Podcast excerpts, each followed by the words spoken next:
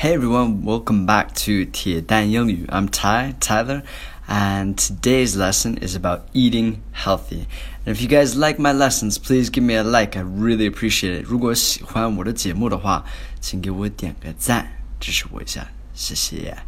Today's dialogue setting is at home, alright? And it's between two people. 今天的对话场景是两个人在家里。Okay, so dialogue first time. What would you like for dinner? I'm thinking pizza. How about a salad? That's boring. Maybe, but it's also healthy. Dialogue second time. What would you like for dinner? I'm thinking pizza. How about a salad? That's boring. Maybe, but it's also healthy. All right, so let's look at this dialogue and make sure you guys understand everything. What would you like for dinner?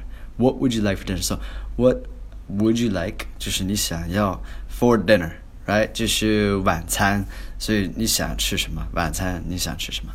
I'm thinking pizza.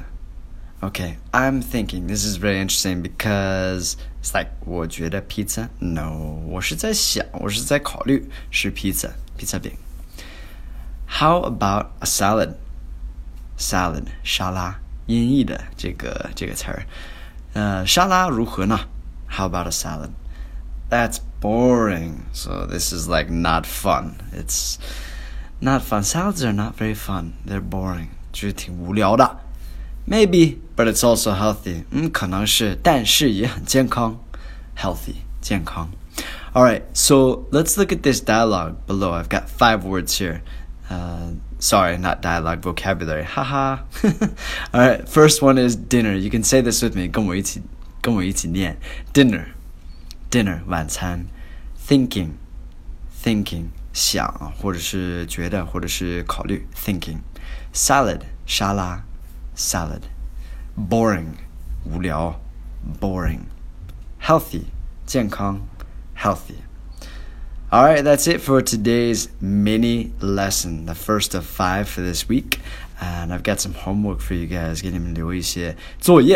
Make a sentence with one of these words, uh, all three of these words or phrases. Okay, the first one is thinking. The second one is healthy, and the third one is boring. Make a sentence with each one of those. 每一个单词就是都来造个句子吧。 没有关注我的微信公众号的话，可以关注一下铁蛋英语。Thank you guys for your support, and I'll speak to you guys on the next one. Take care. Have a good day.